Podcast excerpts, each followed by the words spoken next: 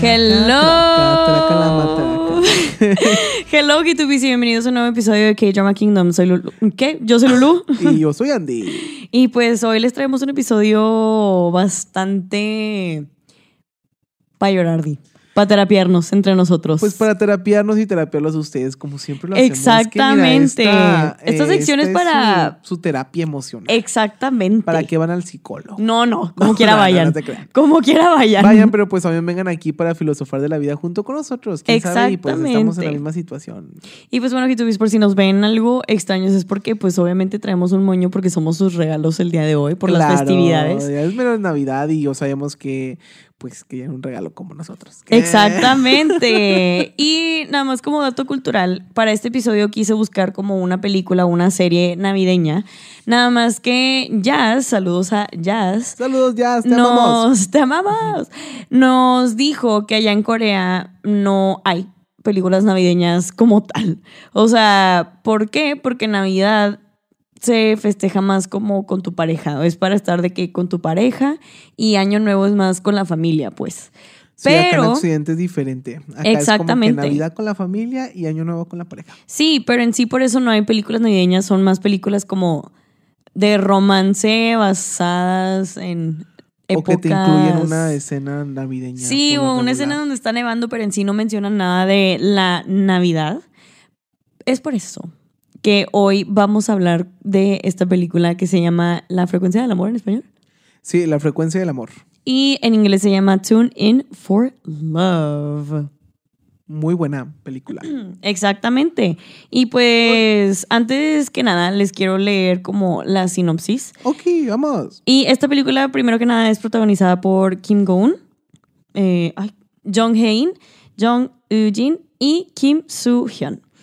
Eh, en 1994, el primer día que Yuyol sale al aire como nuevo DJ del popular programa de Radio Music Album, Misu, que es nuestra, nuestro personaje principal, conoce a Hyunwoo, que es nuestro otro personaje principal, la pareja de por pura casualidad, ya que pasó por la panadería en donde trabajaba Misu, el Hyunwoo, pues. Las frecuencias de ellos se sincronizan poco a poco, como en las canciones que escuchan en el radio.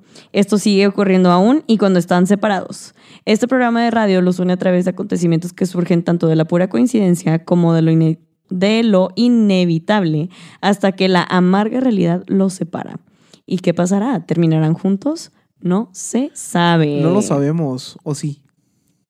Bueno, yo que ya vi la película y Andy que ya vio el resumen. Es que yo un Sí resumen. porque sabemos. Yo la vi, pero pues un resumen, la verdad, me resumió todo y Exacto. qué fuerte está la película. Sí, la verdad sí, o sea, porque no sé si tú sabías, Andy, pero hay una teoría que se llama como que la teoría del hilo rojo. Ah, sí, sí, sí. Bueno, para las personas que no saben, es como una teoría que es más para las culturas occ- occidentales, o sea, es un Orientales. ori- De allá. Ay. de allá, de lejos. Del otro lado del mundo. Eh, sí, eh, ¿orientales? ¿Occidentales? Sí, aquí somos occidente y ella es oriental. Hablas de, de Corea, de, Sí, de sí. China, de Asia. Sí, Sí, oriental. Ok, una disculpa.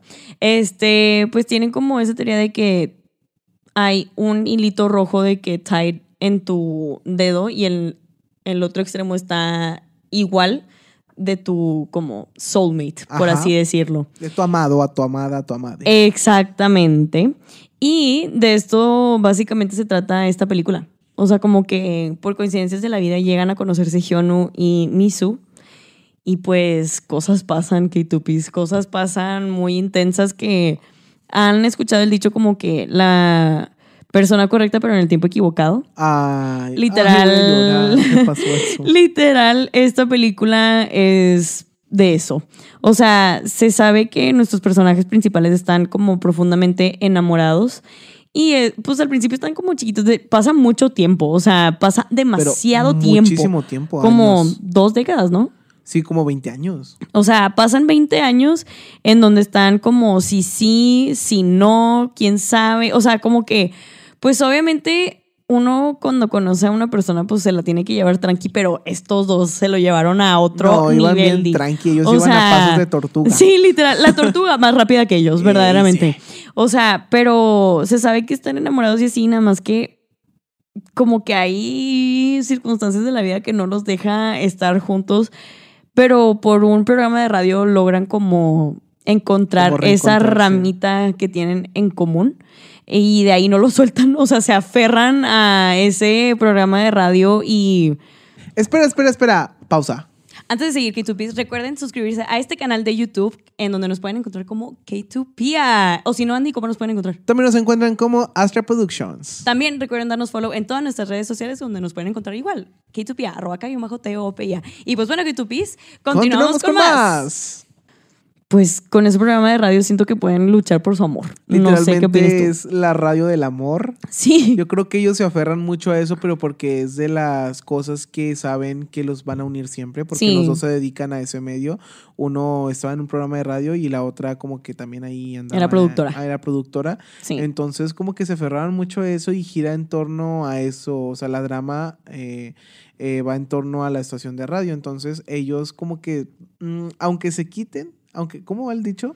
Ni aunque te quites, ni aunque te pongas, ¿no? Ajá, ellos como quiera ahí se seguían viendo. O sea, Sí. Era como que el medio por el cual este, ellos estaban ahí como que enlazaditos con ese lazo rojo que nos decía Lulu. Sí, exactamente. Y siento que pues muchas veces nos queremos aferrar a algo que nada más, ¿no? Como viene el dicho que dice Andy de que ni aunque te quites ni aunque te pongas. O sea, siento que todo es perfecto y todo se va a dar cuando se tenga que dar. Porque hubo muchas oportunidades donde, ellos se pudieron haber encontrado, pero no se encontraban. ¿Y por qué? Porque pues siento que el universo en lo que ustedes crean, que es como que les estaba diciendo de que, ¿sabes qué? Siento que no están preparados. O sea, como que y no nada más aplica para la película, siento que aplica para todos nosotros en general. Como que muchas veces nos queremos aferrar a algo que dices que, ay, pero yo sé que tengo como todo para que se cumpla esto que quiero, pues, o esta persona, o sea, sé que puedo andar con esta persona, pero no sabes por qué a lo mejor no se te está dando, o sea, chance, esa no es la persona y necesitas pasar por ese evento canónico de que para después encontrar a tu persona.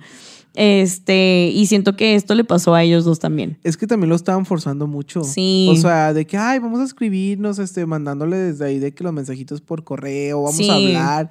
Pero siendo sinceros, lo estaban forzando bastante. Ellos estaban en su cliché de adolescente en el que querían como que volver a eso mismo.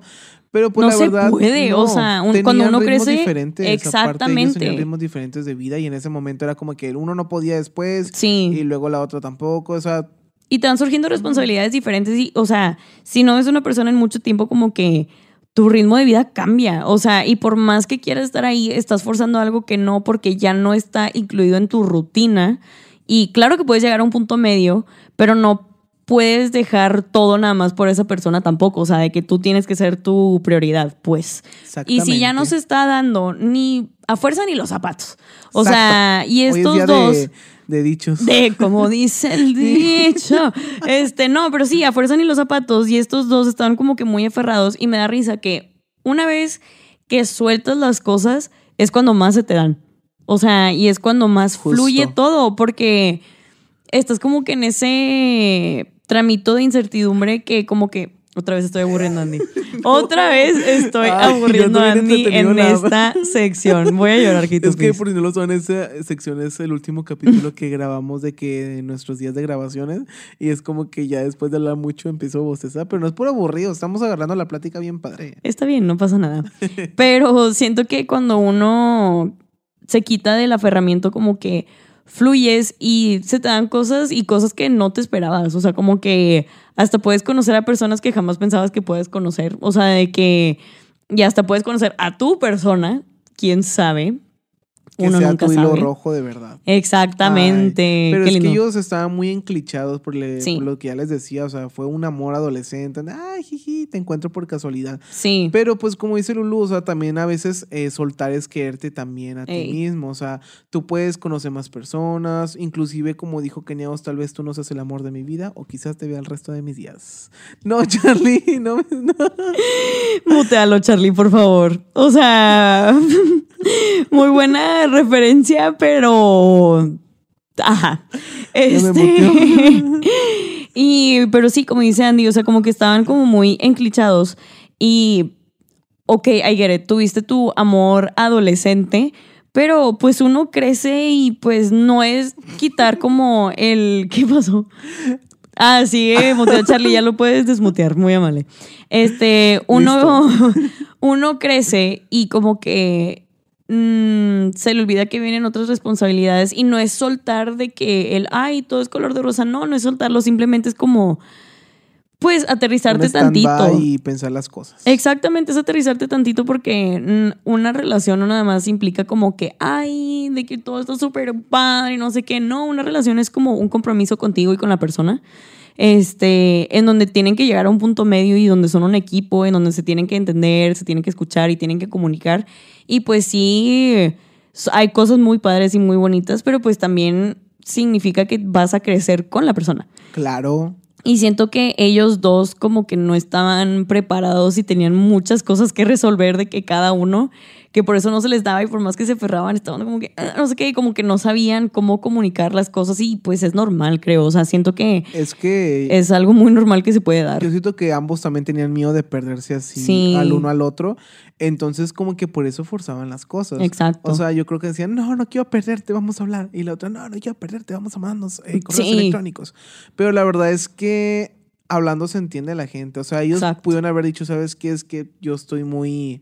Me siento así, muy así, en- así. Ajá, estoy muy metido en mis cosas y por el momento no quisiera nada. Exacto. Pero pues también esta película nos demuestra que cuando es el momento adecuado, pues se pueden dar las cosas. Exactamente. Así que, pues que tupis vean esta, esta película. También toca otros temas. Sí, toca temas fuertes. Sí, como cuando tienes amigos que no te benefician mucho. Exactamente, o sea, y que lo que te rodea influye mucho a veces en tu comportamiento, en tus decisiones y así.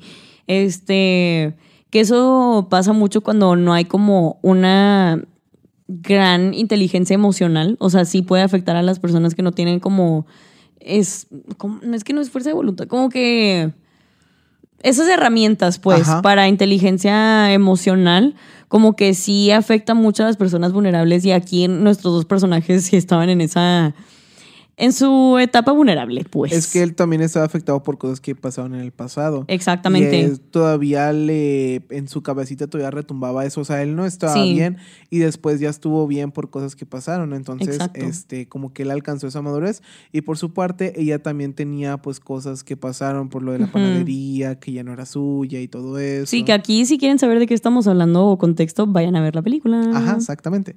Entonces, eh, yo creo que ellos tuvieron un final, eh, pues bueno. Sí, Sí. como que siento que se al final no vamos a decir qué pasa, pero ya se sienten se sienten, perdón, más plenos. Se sienten como cuando tú traes cargando algo y de repente esa cosa se suelta y Sí. tú te sientes liberado. Sí, exacto. Ah, yo creo que ellos sintieron lo mismo al final de, de la película porque pasa algo y uy. y se final. siente como que el ah, ok, Porque como que fin. podemos respirar, Ajá. pues.